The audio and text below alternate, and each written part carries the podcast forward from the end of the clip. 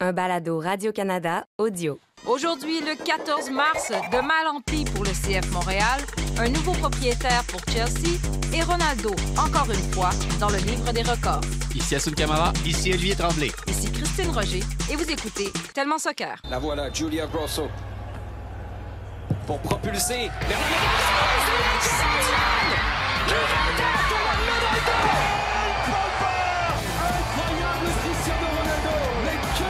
Señoras y señores, se va a terminar Players, they don't compare themselves with humans. A giant goal for Sky Blue. Evelyn Vienne will to get the final touch right on the doorstep. Les grands joueurs doivent venir un jour au Real Madrid. Marcus Rashford. Oh, glorious! That is a special one. Le nouveau numéro 30 du Paris Saint-Germain, Léo Bonjour et bienvenue à Tellement Soccer. Bonjour les garçons, salut Oli. Hey yo. Salut Assun. Salut Christine. Qui mange sa baguette tel un vrai Parisien. Ma, petit, ma petite chips Tellement ouais, à finir avant de commencer. Alors, j'ai dit d'entrée de jeu, de mal en pis pour le CF Montréal, rien ne va plus. Tu Je- me regardes, là, ça m'énerve. Non, mais je te regarde parce que, bon, nous sommes rapidement passés de l'espoir de face à tous ces jeunes joueurs, ces jeunes talents. Les partisans étaient quand même enthousiastes avec le parcours jusqu'ici en Ligue des Champions. Et là, troisième défaite en autant de matchs en MLS cette saison. Et toute une, cette fois 4 à 1 contre le New York City euh, FC sur ce magnifique terrain de soccer qu'est le Yankee Stadium, on va le dire. Mais là, les gars, ça a été quoi, selon vous, le problème dans ce match? Il était grillé. OK. Je veux dire, il était grillé, Ouais, clairement. là. OK. Donc euh, là, Il l'excuse. était, il était grillé. Tu essaies de jouer le jeu que tu veux déployer depuis le début de la saison, puis tu es complètement grillé, puis tu n'as aucune préparation pour ce match-là. Tu... C'était tous les éléments, toutes les conditions perdantes étaient réunies pour le CF Montréal. C'était puis, pour... puis pourtant, à travers tout ça, même si les conditions perdantes étaient réunies, j'ai trouvé que dans le jeu, il y avait quand même des trucs intéressants qui sont arrivés à déployer, mais clairement, quand tu regardes certaines erreurs bêtes qui ont été faites au cours de ce match-là, c'est le genre d'erreur bête que tu fais quand tu as dormi trois heures la veille puis tu es comme brûlé. Des passes qui s'en vont n'importe où. Euh, la manière dont. Bon. Wanyama, ma- mettons sur le deuxième but, il reçoit la passe de Breza. Je pense que toute la séquence est problématique, mais je pense dans d'autres circonstances, Wanyama fait pas cette tentative de passe-là en une touche. Euh, Il y a toutes sortes de trucs qui allaient pas bien. Je pense que c'est un match que tu, tu prends, tu le mets aux poubelles puis tu recommences là, parce que sincèrement, il y a des trucs. Tu sais, Il y a des trucs à en tirer, mais pas tant que ça, je trouve. Parce que là, Olivier, tu es quand même positif Ouais. en 2022. Je trouve ça magnifique. C'est ma Euh, résolution. Non, tu sais, je comprends. Le terrain, il est pas bon. On a eu un ter- terrain au stade olympique. On a eu les voyagements. Je comprends, là. Mhm. Il y a plein d'excuses possibles, mais ça reste que ça- c'est des défaites. Et si, Hassoun, tu me disais ça la semaine passée, il faut des résultats aussi. Oui, en effet. euh, je comprends Wilfried Nancy hein, qui, qui, a, à la conférence de presse, demandait du temps et qu'il fallait peut-être attendre la 18e journée pour voir si, si vraiment c'était compliqué. C'est sa job C'est ça. dire ça. Dans son rôle, il est dans son rôle et il le fait très bien. Puis dans notre rôle à, à nous aussi, en tant qu'observateur, et puis moi en tant qu'ancien joueur aussi, bah, j'ai envie de dire que bah, y a urgence là. Il y a urgence parce que c'est la meilleure façon en fait aujourd'hui de rentrer dans un dans un schéma où on voit le potentiel de l'équipe, la jeunesse, le discours aussi de, l'organisation qui veut mettre de la jeunesse, prendre le temps de développer les jeunes et puis on y va comme ça. Donc on peut être un peu moins sévère avec l'équipe, mais euh, moi aujourd'hui quand je vois les, résultats et ce qui se passe, c'est je veux dire, euh, c'est compliqué là. C'est compliqué et il faut se réveiller aussi parce Ouais. que parce que ça va pas du tout concrètement. euh, je veux dire, on a combien de défaites déjà depuis le début de la saison? On a une victoire sur euh, sur cinq ou six matchs, si je me souviens Ouais. bien. Ouais. Je veux dire, c'est c'est c'est faible, c'est faible. Il faut euh, justement euh, que les joueurs se- le, le- en prennent conscience. J'aime à Wilfried Nancy le, le dire en public, mais j'imagine qu'en privé, c'est tout un autre discours et qu'il faut se réveiller et que et qu'on peut pas accepter euh, ce type d'erreur aussi parce que euh, Oli, tu disais qu'il faut peut-être prendre ce match et le jeter. Et c'est vrai que quand tu parles de Wanyama, par exemple, qui fait cette erreur, je, je- je suis d'accord avec toi. atypique, Ouais, là. exactement. Je suis d'accord et je te rejoins Mhm. là-dessus. Mais en même temps, c'est on l'a vu à travers d'autres matchs, d'autres joueurs, et ça continue là. On, on laisse passer des choses qu'on n'accepterait pas peut-être par le passé. Donc, euh, moi, je trouve que c'est important de, de se réveiller là et de secouer le cocotier parce que ça, ça part pas du tout dans le bon sens. Mais maintenant, là, on fait quoi? Parce que euh, il y a aussi les quarts de finale à la Ligue des Champions. On a perdu Ouais. 1-0 contre Cruz Azul au Mexique. Un petit miracle. On peut dire que ouais, c'est ça, très chanceux parce que c'était pas un match super convaincant. Euh, on peut écouter justement euh, Wilfred Nancy en conférence de presse. On lui a demandé ouais, c'est quoi la solution? Non, non, il n'y a pas de problème plus profond. C'est qu'en ce moment, on est, on est dans le dur un peu en termes de. En termes de, ben, voilà, par rapport à tout ce qui se passe au niveau des matchs et tout, on, le savait, mais encore une fois, je ne vais, pas me plaindre de quand je joue la Ligue des Champions. C'est pas du tout mon message, au contraire. Donc, euh, donc voilà, on, doit se taire et on doit, travailler. Il nous reste deux matchs avant la trêve, donc euh, on, a encore deux matchs. euh, à faire pour gagner ces deux matchs avant la trêve et après bien travailler pour repartir après, après la trêve. Donc, Wilfred Nancy qui dit on doit se taire et travailler. Il a parlé, oui, il a parlé de temps, mais il a parlé aussi, moi je trouve qu'il est assez direct, il a parlé de, travail et de persévérance, que c'est peut-être un petit peu ce qui manquait présentement euh, à cette équipe-là.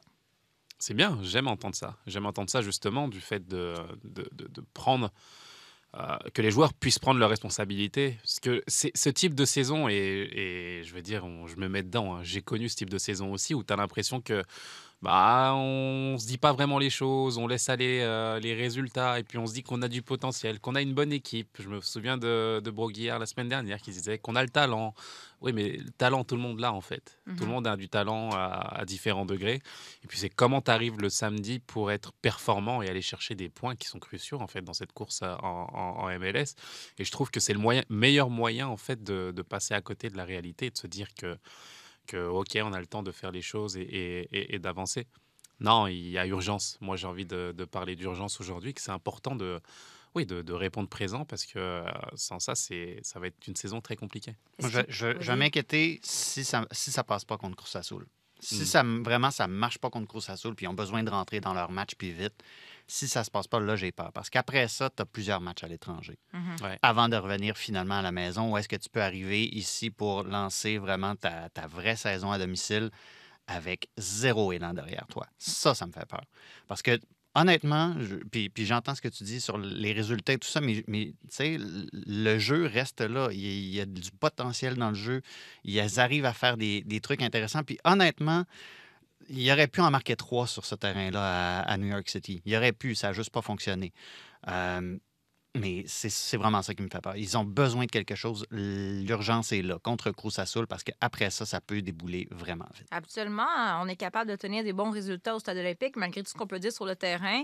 Puis il faut dire que c'est pas là qu'il y a le plus d'ambiance. Ben, On va voir combien de billets seront vendus. Mais moi, ce qui m'énerve, c'est qu'on a l'impression que l'excuse qui revient quand on écoute le discours caché peut-être de certains joueurs, c'est ben, beaucoup de matchs, beaucoup de voyagements. Donc l'excuse, c'est d'être en Ligue des champions.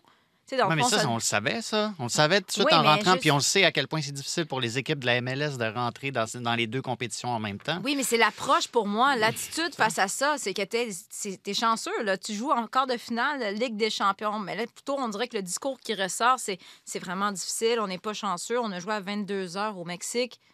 C'est une réalité, c'est une réalité qu'il faut leur donner. Mais c'est vrai que, euh, bah, à l'instar d'équipes comme Seattle, par exemple, qui, qui- qui ont eu du mal et qui ont du mal à, à osciller euh, entre les deux, les, deux, les deux compétitions. Parce que c'est vrai que quand tu te retrouves en coupe et en championnat, je veux dire, c'est totalement différent.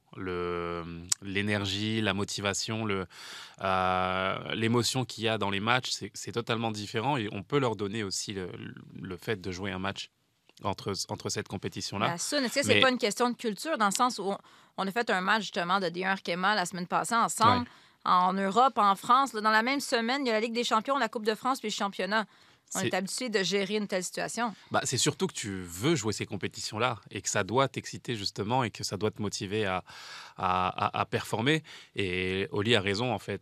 C'est vrai que le match de cette semaine va créditer en fait le fait de savoir si, euh, si on peut oublier le match de New York ou pas parce que c'est, c'est, ça va être important justement d'aller chercher euh, cette qualification et de montrer que c'était juste entre guillemets à eux de le, le montrer Ouais. en accident et de nous dire qu'ils ont le potentiel, la qualité au lit comme tu dis.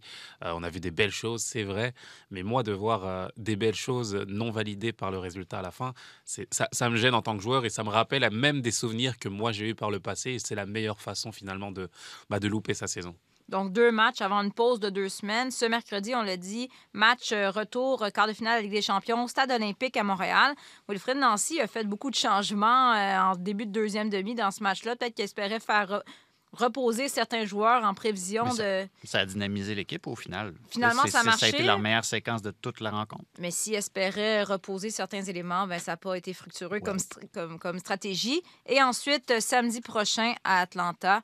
Donc, deux matchs euh, en une semaine. Maintenant, les gars, on avait presque oublié qu'il manque un président, tellement ça fait longtemps que Kevin Gilmore a démissionné. Puis Je, je suis contente qu'on fasse de la radio parce que les gens euh, ne On voient pas pas les présentement guillemets les guillemets que j'ai faits. Bref, euh, fait- on ferme la parenthèse ici. C'était le 2 novembre dernier, donc presque quatre mois, et honnêtement, on n'entendait plus parler. Et là, cette semaine, il y a des rumeurs qui ont commencé à sortir, alors qu'on a appris, je ne sais même pas par où, parce que là, c'était partout sur Twitter. Donc, si je ne donne pas la- le crédit à la bonne personne, je m'excuse. Mais bref, euh, Gabriel Gervais, l'ancien de l'Impact de Montréal, qui aurait démissionné de son emploi chez Deloitte. Premièrement, qu'en pensez-vous? Est-ce que vous pensez que ce serait un Je bon pense que c'est un coup dur pour Deloitte qui ne s'en remettra absolument voilà. pas. Non, mais est-ce que vous pensez. Qu'est-ce que vos sources vous disent? Est-ce que vous pensez que ça pourrait être une bonne sélection comme président du CF Montréal? Écoute, personnellement, On j'ai rien à te dire là-dessus. En termes d'informations. J'étais comme occupé sur une affaire qui s'appelle les Jeux paralympiques ces D'accord. derniers temps. Pardonnez. Ce que je peux te dire, par contre, c'est que il répond à beaucoup de critères, Gabriel Gervais. Un ancien de la maison qui connaît la place, euh, qui a une carrière aussi en parallèle et qui a démontré des capacités de, de gestionnaire et tout ça. Un ancien de Radio-Canada aussi. hein? Ah, On va ah, se, très se donner une important, petite très tape important. euh, dans le dos. Ah, Ancien analyste sur nos ondes. C'était dans leur euh, prérequis. Je pense que c'est très important de considérer cette avenue-là. Euh, mais surtout, euh, si, si effectivement, puis, en- puis encore là, c'est c'est tous des trucs qui ne sont pas vérifiés, mais si ça s'avérait, euh, j'aime qu'on regarde de ce côté-là, du côté des, des anciens qu'on essaie peut-être de ramener au bercail. Parce que, d'une part, ben, je pense que historiquement, l'organisation a été, faut pas avoir peur des mots, très mauvaise avec ses anciens très mauvaise pour garder Mhm. des euh, contacts avec ses anciens puis leur faire euh, une, belle, euh, une belle place au stade. Et euh, les dernières années avec le, rebranding et tout ça, ça, veut dire ça fait mal à beaucoup d'anciens aussi et qu'on essaie peut-être de tendre cette main-là vers cette section-là de l'histoire du club. Je peux juste voir ça d'une manière positive, si effectivement ça sert. Ouais. Assoun, premièrement, as-tu été contacté? Par euh, l'organisation? non. Et deuxièmement, que penses-tu de cette candidature? J'ai écouté les critères euh, enlevé C'était- toi? c'est- par, c'est- je par me dis- ancien, ancien joueur euh, chez Radio-Canada. Je m'en- rapproche un petit peu. Voilà. Je il décrit Assoun. non, mais euh, euh, bah, pour connaître Gabriel un petit peu et l'avoir côtoyé dans des, des réunions autour du, du CF Montréal, je trouve que c'est une personne à mes yeux, oui, qui pourrait re- rencontrer, enfin, remplir tous les critères pour être président. Euh, Je sens un mais. oui, euh, reste à savoir quels sont les critères que le CF Montréal veut se donner parce que euh, endosser l'habit de président, c'est génial et avoir une personnalité pour, je, je valide Gabriel à 100%. Mais ce qui m'intéresse, c'est vraiment le projet. Qu'est-ce qu'on veut mettre en place? Où est-ce qu'on veut aller? Et je veux dire, euh, le CF Mo- Montréal ne part pas de zéro. Là. Il, y a, il y a des- il y a des- il y a du poids, il y a des colères, il y a des frustrations de certains supporters. Il y a un changement de nom, je veux dire, c'est pas rien. Là. Donc, euh, dans, de quelle façon est-ce que le CF Montréal va vouloir euh, prendre la personne adéquate pour euh, avancer? Et je parle, je, me, je vise les, les propriétaires tout simplement. Qu'est-ce qu'ils veulent faire de ce club aujourd'hui? C'est la grande question. Moi, j'ai beaucoup d'interrogations et je suis un peu, sais, je ne sais pas trop où veut aller le club aujourd'hui. Donc, euh, on parle là, et je te parle de politique sportive extérieure. Sur le terrain aussi, je ne sais pas si on veut valider le fait de, bah, d'avoir des jeunes, une équipe gagnante jeune, avec des jeunes qui puissent partir par, le, par, par la suite. Je suis un peu, un peu mêlé, donc euh, j'ai envie de prendre le temps de, de savoir où est-ce qu'on veut aller et, et quel va être le discours aujourd'hui. Ah, ça, on a raison. Ça, c'est, c'est une des affaires qui me turlupine, justement, parce qu'on parle de liste de critères et tout, Tout ça, ça. tu sais, puis à l'externe, on s'en fait des critères, puis... mais historiquement, encore une fois, c'est arrivé plusieurs fois pour certaines, peu importe le poste ou peut-être les décisions qu'on veut prendre du côté de l'impact à l'époque. Puis dans notre tête à tous, dans l'imaginaire collectif, les critères étaient clairs, mais c'était pas du tout ce que le club allait chercher. Ben ouais. Fait que c'est comme une grosse boîte à surprise, encore une fois. Mais- Puis on n'a pas fini d'être étonné, je pense. On- genre, je lisais beaucoup l'opinion du public, euh, de d'autres analystes aussi euh, sur les réseaux sociaux. Des fois, ce qui sortait, c'est est-ce qu'il y avait vraiment des critères où on n'a pas choisi la personne? Et ensuite on a dressé la liste de critères en fonction de la personnalité donc, on choisie. fait jamais ça. Fait que, Ça ouais, c'est comme quand tu crées un poste. Bref, euh, voyons voir ce qui va se passer. Mais semble que j'arrête plus de dire ça. Voyons voir si le président va être nommé au cours des prochains jours. Ce sera Gabriel Gervais. Assoun, si on t'appelle, tu nous le dis ici en primeur. Je t'en supplie. Donc, euh, CF Montréal, pas de président, mais deux matchs cette semaine. On change euh, de registre complètement. La Premier League a annoncé samedi avoir retiré au propriétaire russe de Chelsea, Roman Abramovich, son agrément de dirigeant du club. On s'entend que c'était une petite formalité parce que déjà le gouvernement britannique a gelé euh, ses avoirs. euh, et lui, bon, s'est engagé à mettre en vente son club. Il dit que l'argent qui va être recueilli va être versé à une fondation pour venir en aide aux victimes de la guerre en Ukraine. Et là, on apprend, ben, on apprend aujourd'hui qu'il semblerait que Saudi Media Group aurait fait une offre de 3,5 milliards de dollars pour faire l'acquisition de Chelsea. L'homme à la tête de ce groupe-là serait fan de Chelsea, euh, serait chef d'un consortium privé, n'aurait pas de lien direct avec euh, le gouvernement.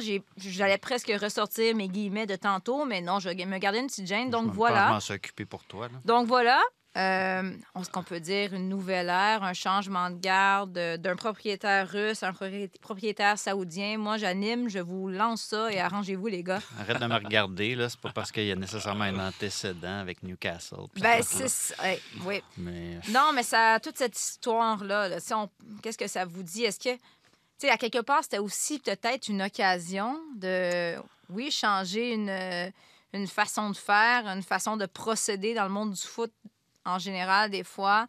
Bah, Euh, ces, ces événements-là nous montrent tout simplement que on peut être concentré, et le public peut être concentré sur le sportif uniquement, et on se rend compte que des, bah, des contextes géopolitiques peuvent avoir des incidences juste euh, extraordinaires dans le monde du foot. Qui imaginait que Chelsea puisse se demander de quelle façon il voyagerait à Lille en Ligue des Champions et ne plus avoir de carte de crédit pour payer les salariés aujourd'hui, qui sont, en- ils témoignent, hein, c'est- difficile, euh, ou qui soient obligés de garder euh, bah, les maillots les maillots avec les sponsors qui se sont retirés parce qu'ils peuvent tout simplement pas changer de maillot aujourd'hui. Mhm. Euh, c'est la réalité des, euh, de, de- de ce contexte-là et, et de voir euh, bah, Ro- Roman Abramovich qu'on imaginait euh, intouchable, milliardaire, qui faisait ce qu'il veut de, de son argent et du football, bah, aujourd'hui paralysé en fait dans sa fonction de président. Bah, tu, tu te rends compte que ça, ça va vite, hein, euh, le foot. Donc, euh, à Romelu Lukaku qui, qui espérait partir et qui, qui était bloqué il y a un certain temps, aujourd'hui, euh, euh, ce serait peut-être un cadeau de le voir partir et pour lui aussi de, de se poser d'autres questions. Donc, euh, c'est ouais, c'est c'est vraiment, euh, c'est vraiment, vraiment euh, des, des cas particuliers qui sont, qui sont difficiles à, à observer. Olivier, Ouais. Olivier, il est par- parti pris, là. Il est- de non, Newcastle. mais, non, mais tu sais, quand tu regardes, c'était triste Chelsea contre Newcastle en fin de semaine. Mm. C'était vraiment, vraiment triste. Puis je parle même pas de l'arbitrage. Les supporters qui se qui s'enguirlandent, qui se font des chants, puis c'est pas sur, mettons, Londres contre le Nord-Est ou des affaires de genre. C'est genre, mon propriétaire est plus riche que le tien, puis Mike Ashley s'en vient acheter votre club, puis nanana. C'est triste, là, quand t'es rendu que ton ambiance en tribune est dictée Mm. par l'argent, puis... tu C'est triste qu'est-ce qui est devenu à l'aspect communautaire qui était à la base de ce jeu-là il y a des, des dizaines et des centaines d'années. Des centaines. Vous allez me dire, c'est pas euh, Mhm. mathématiquement exact, mais bon. Et j'ai pas arrêté de repenser à un livre que j'avais que j'avais lu il y a un bout de temps, puis je, vais- le citer. Ça s'appelle The Club. C'est par Joshua Robinson et Jonathan Clegg. Et ça raconte un peu toute l'histoire derrière la formation de la Premier League, puis à quel point, justement, la base de cette ligue-là, c'est un peu ça, c'est la recherche de l'argent puis du profit. Et de constater à quel point on aurait peut-être dû s'en douter que la dérive allait en arriver là, euh, à l'époque où ça a été Quand on est rendu avec euh, l'Arabie saoudite qui potentiellement pourrait même si on dit qu'il n'y a pas de lien clair, là, je veux dire, Mhm. je pense qu'on est assez grand pour constater que c'est difficile de ne pas avoir des liens clairs avec la gouvernance saoudienne quand tu es un riche homme d'affaires dans ce pays-là. Que, ce pays-là, en l'espace de quelques mois, pourra avoir deux clubs en Premier League, ce qui, je veux dire, je connais pas toutes les règles, mais honnêtement, la Premier League a un gros ménage à faire dans ses règles parce que là, il y a- la dérive commence à vraiment être euh, dangereuse, je trouve. C'est pas la première fois. Vas-y, Assoun. Oui, pardon, Christine. J'ai envie de, de joindre en fait euh, bah, d'autres faits en fait, parce que c'est pas c'est un, un problème qui soulève de- pas seulement la première ligue, mais j'ai envie de rejoindre le Paris Saint-Germain aussi avec. euh, Oui, oui, oui, tout à fait. Mais Et- la Premier League repré- C'est est vrai. un peu un- C'est- représente tout ça. C'est vrai. Et, et ce rejet, comme tu as dit, il était, euh, on pouvait le prévoir. Et aujourd'hui, euh, quand tu observes finalement qu'on retire l'émotion et ce qui fait le ce qui fait un supporter un supporter justement, c'est c'est que ça devient compliqué euh, de vivre en fonction de, bah, de contexte géopolitique ou d'intérêts euh, financiers ou de, de, de suspicion aussi euh, d'un pays. Tu sais, quand on, quand il y a des articles qui sortent et que tu entends que, bah, qu'il y a plus de 80 personnes qui ont été tuées en une journée Mhm. en Arabie Saoudite et que, bah, je veux dire, ton club, le propriétaire du club dans lequel tu vis, pour lequel tu vas avoir des émotions, tu- pour lequel tu veux sortir justement de... C'est juste avoir du plaisir le week-end et t'es es amené à ça en fait. C'est extrêmement compliqué à gérer, tout comme les, les supporters du Paris Saint-Germain, je te le dis aujourd'hui, Mhm. ils sont juste dégoûtés de leur club en fait. Tu Mhm. vois, chose qu'on pouvait Il y a eu des graffitis encore ce matin. euh, Exactement. sur, euh, chose qu'on pouvait Ouais. euh, difficilement imaginer par le passé parce que tu as beau avoir les milliards et les milliards que tu veux, quand tu, euh, quand tu enlèves la passion et le, le- le simple bonheur du stade à tes supporters et qui sont amenés à, des enjeux géopolitiques, euh, de soft power aussi, de- de- d'intérêt en pour la Coupe du Monde au Qatar, le fait d'avoir Messi, Neymar sous le même maillot pour la Coupe du Monde au Qatar aussi. C'est c'est difficile pour des simples, simples entre guillemets, supporters qui veulent supporter leur équipe bah, d'entendre ça et de se dire que bah, on utilise leur équipe euh, pour des fins euh, géopolitiques. Moi, je trouve ça difficile et je pense vraiment qu'il y a des choses qui vont se remettre en, en- en Mm. question et c'est peut-être l'opportunité justement de, de faire un petit coup de balai euh, là-dedans. Et entre les deux, entre les supporters puis les propriétaires, ben, tu as ceux qui doivent juste se démerder avec le reste, pardonnez mon français. Là. Mm, mm.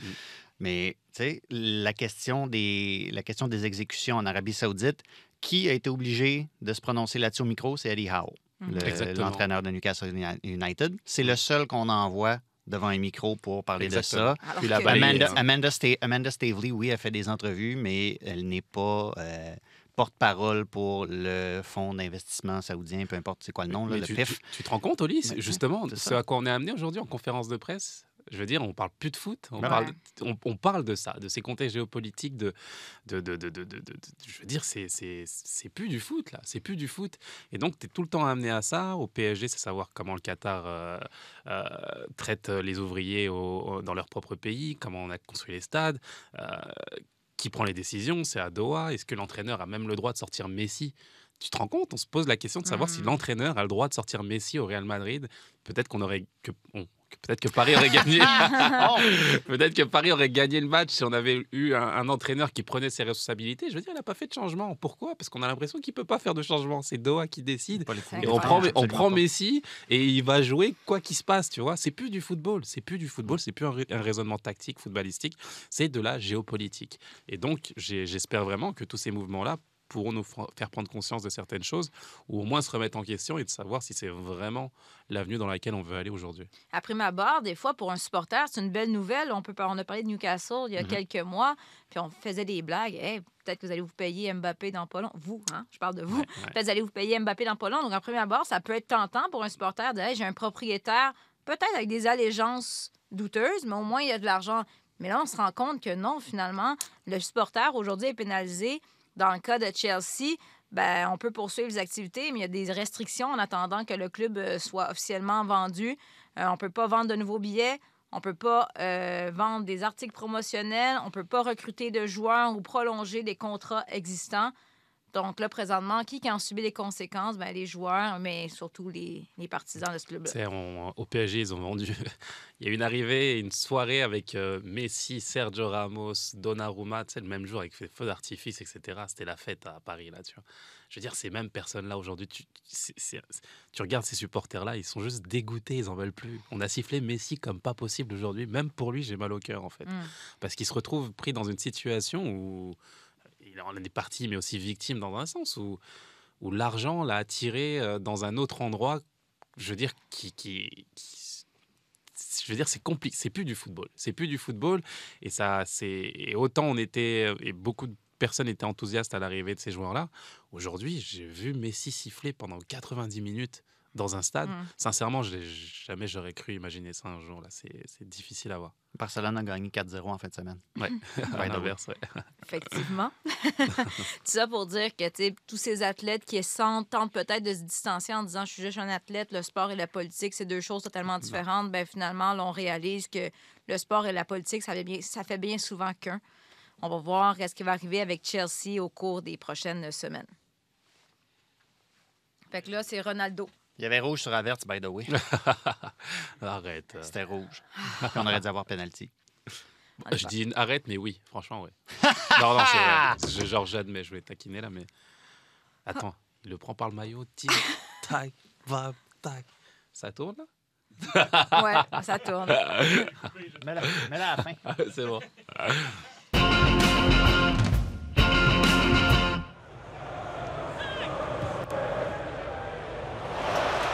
Ronaldo likes the look of this. Oh, wow!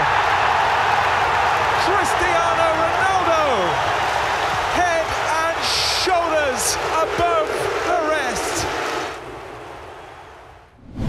Ah, Ronaldo, Ronaldo, Ronaldo, Assun, tout sourire ici. 59e triplé en carrière, première fois en Premier League depuis 2008. Son dernier tour de chapeau, c'était en janvier 2008. Contre qui, Olivier? Newcastle. Donc, euh, 14 ans et 59 jours entre ces deux triplés. Euh, le mot qui me vient en tête, puis on en a déjà parlé. Même moi, j'étais plus pro-Messi, mais je dois reconnaître Ah, long- longévité. ça, C'est ça, le retourne, mot. ça retourne sa veste. ah. Non, mais c'est ça l'affaire, c'est que il contrairement à nous, euh, lui, il ne vieillit pas, on dirait. Parle pour toi. Ah, Je, suis dans la fleur de l'âge. Ou il a, il a su s'adapter, mais c'est quand même euh, incroyable de voir ce qu'il est capable de faire encore aujourd'hui. Bah, il est extraordinaire. Remis en question à chaque fois, puis il arrive à, à se relever, à mettre tout le monde d'accord, à donner rendez-vous aux gens aussi à chaque fois et de dire je vais être là et je vais le prouver. Puis ça fait 20 ans que ça dure. Quoi. Je... Moi, pour moi, c'est le meilleur joueur de tous les temps. Voilà, je me lance. Je vais être, euh, oui, relancé sur Messi. On va m'invectiver. Il n'y a pas de problème, je suis prêt, allez-y.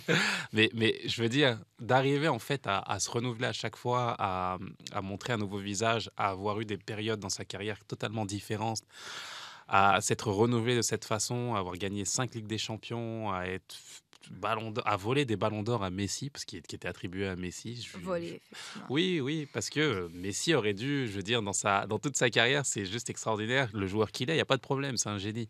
Mais d'être le joueur qui, par le travail, par la persévérance, par le fait de dire, moi, je vais être numéro un quoi qu'il arrive, et de le faire pendant autant de temps dans des clubs différents, de revenir à Manchester et de et d'éteindre encore des incendies, moi, je trouve, pour moi, il est juste fabuleux. Il m'a fait vivre des émotions encore ce week-end, juste euh, incroyable. Parce que là, hein, le- le ballon d'or que Messi a volé à Xavi, lui, on Aussi. peut-tu le voler? On peut en parler parler aussi, ouais. on peut, ouais, On c'est peut en ça. parler.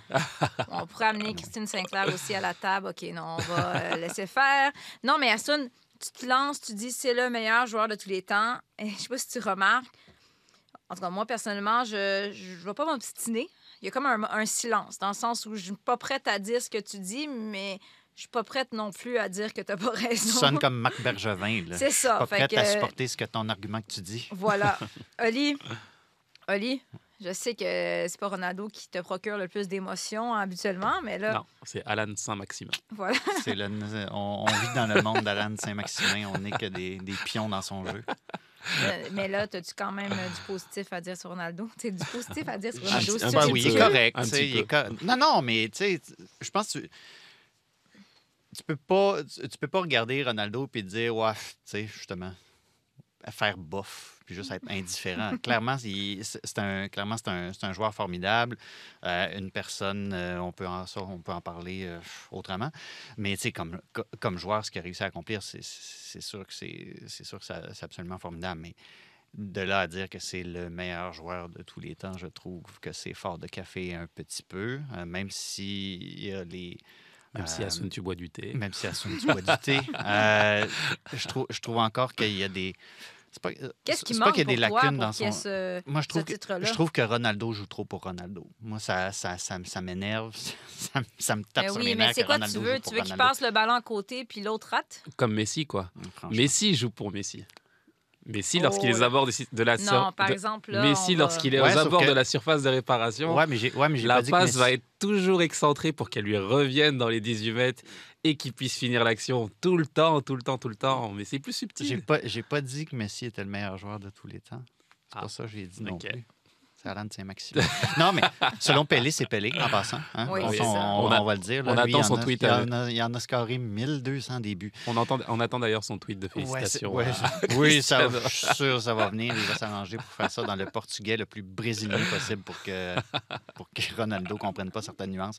Mais je- moi, je pense pas. que- honnêtement, je ne pense pas qu'il y a un meilleur joueur de tous les Oui, temps. Je pense sûr. que chaque époque a eu ses, ses grands joueurs. Ronaldo fait clairement partie des meilleurs. Mais, tu sais, on, on a tellement été choyés au cours des 10-12 dernières années que chaque fin de semaine, on aurait dit que, Messi- surtout quand ils jouaient dans le même pays, que Messi et Ronaldo, c'est comme. C'était ça, le bon toujours temps. un coup, un coup, un coup. Les, les deux essayaient de, se, ess- essayaient de faire mieux que l'autre tout le temps.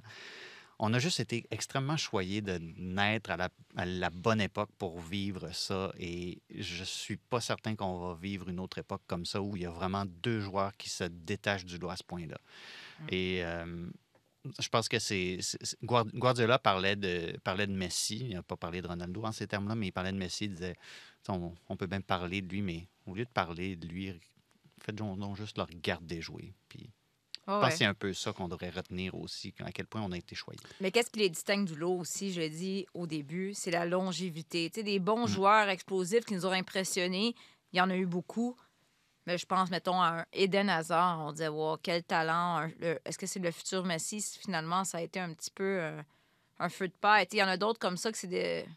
Ben C'est on- dur un peu, là, mais. un- ben, Non, mais non, mais je comprends qu'est-ce ben, que tu veux dire, mais c'est dur. C'est dur, mais c'est vrai, là. Je veux dire, c'est, on est loin du joueur Ben, euh, dire, qui a été amis pour dure- notre.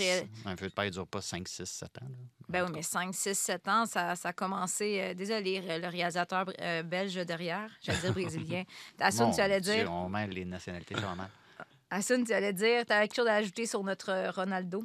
Non, euh, j'extrapole sur Ronaldo. Pourquoi? Parce que lorsque j'entends son nom, je trouve qu'il est souvent en fait euh, euh, critiqué bien plus qu'un garçon comme Messi.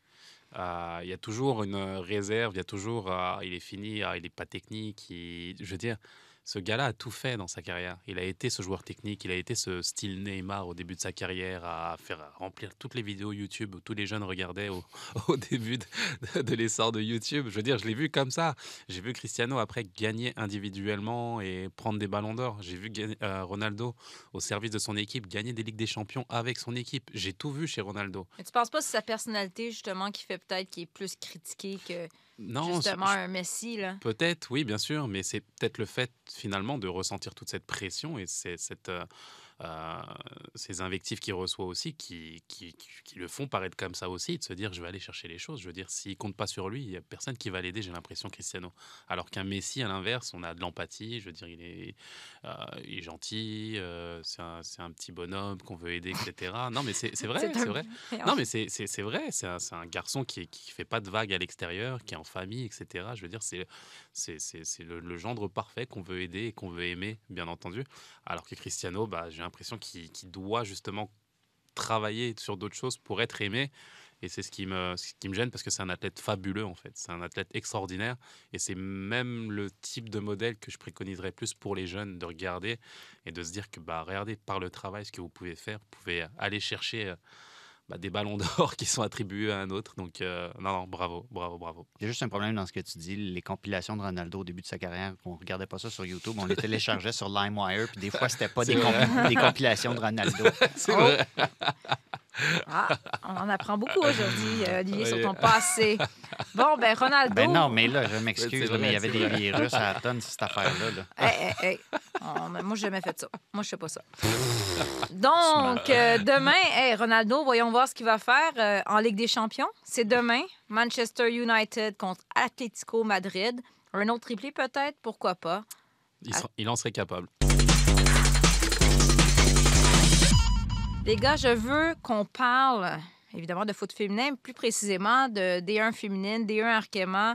Euh, à ça, nous étions à la description, analyse d'un d'un match entre le Paris Saint-Germain et Montpellier vendredi dernier. Un match pour les puristes. Voilà, Exactement. mais Montpellier, c'est quand même, je veux dire, son cinquième au classement, mais c'est quand même un club qui a été, euh, euh, j'allais dire, pionnier dans le développement du foot féminin avec euh, l'Olympique lyonnais, mais quand même, on a abordé ce match-là en se disant, bah, ça va être une victoire facile de Paris Saint-Germain.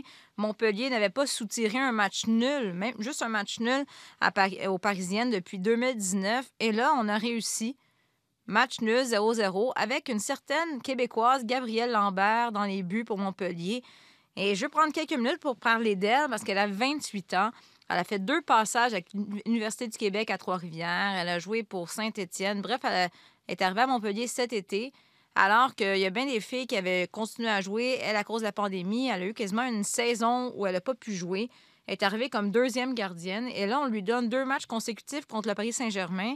Et elle va chercher un, résultat qui est, un- j'allais dire, quasiment historique pour le Montpellier, pour Montpellier. Euh, belle histoire. On parle de- des difficultés pour les Québécoises, pour les Canadiennes, d'avoir une deuxième euh, vie après l'université. Mais elle, non seulement, elle ne va pas dans la NCAA, mais elle réussit à aller jouer en première division française. C'est vraiment un exemple de persévérance puis un, beau modèle pour des jeunes qui se disent hey, Moi, j'ai plus d'options. Oui, c'est une belle histoire. C'est vraiment, vraiment une très bonne gardienne de ce que j'ai vu. En tout cas, je trouvais à la voir sur le terrain, elle avait beaucoup de personnalité. Elle se dégageait beaucoup en fait dans le, le, charisme qu'elle donnait derrière.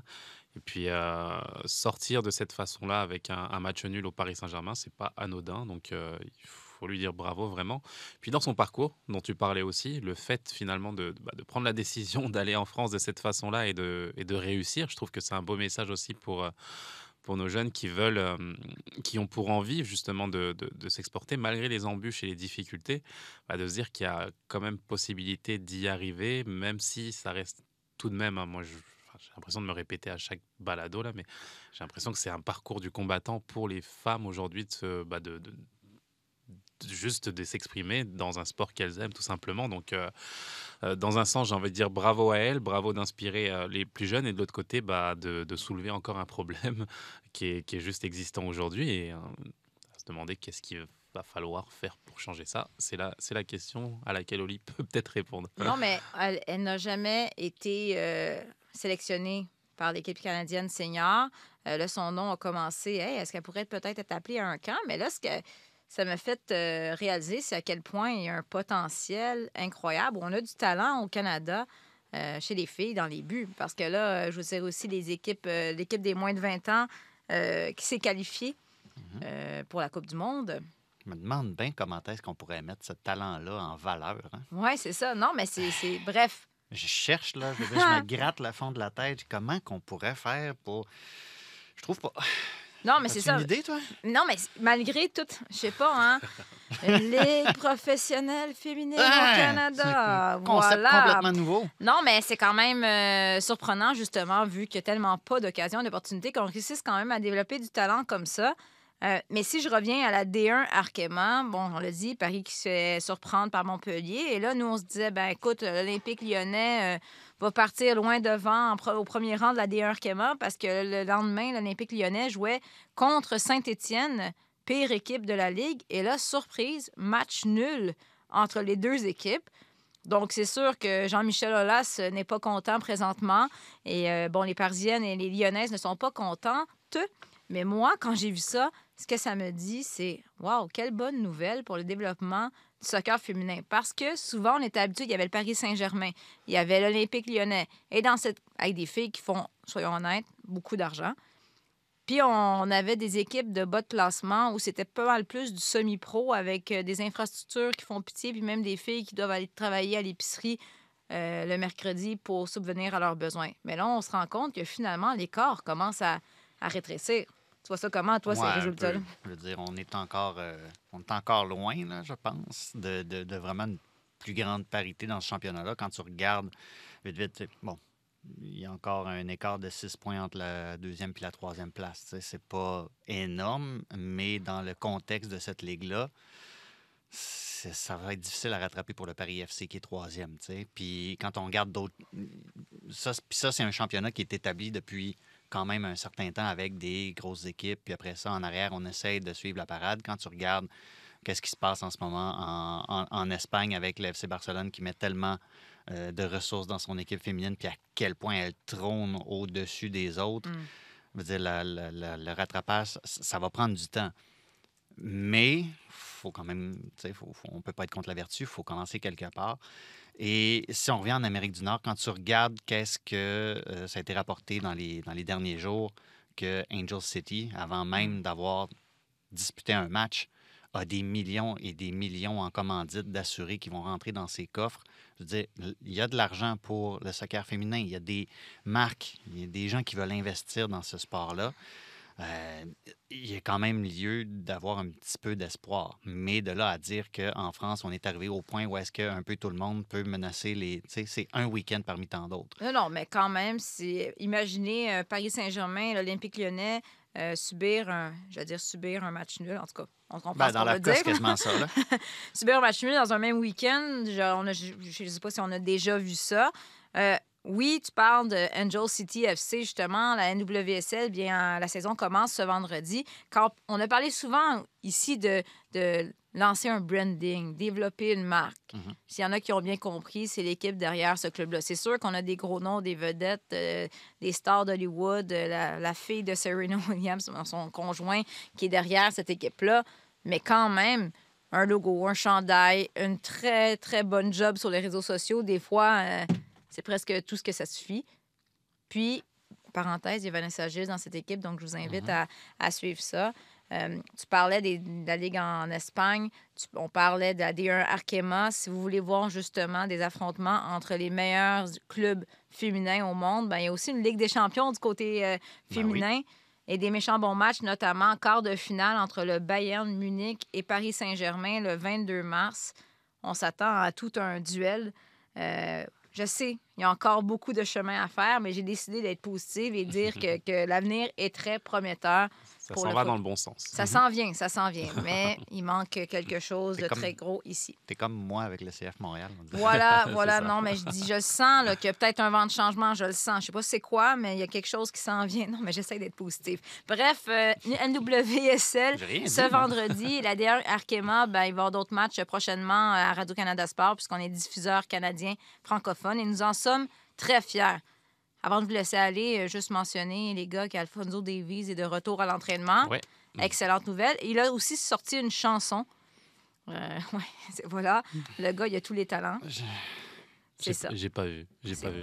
J'ai pas vu. Notre réalisateur Simon vous mettra un extrait. Ouais. Historiquement, là, les, les, très les curieux. footballeurs qui se recyclent en musiciens. ou- Ça a l'air d'être une chanson d'amour pour euh, Jordan euh,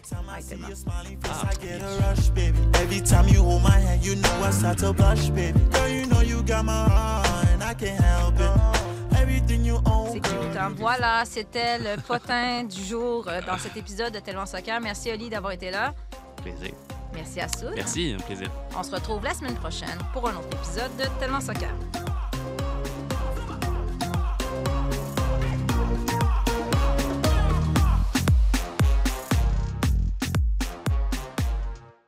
Sur tous les terrains et sur tous vos appareils. Radio-Canada Sport.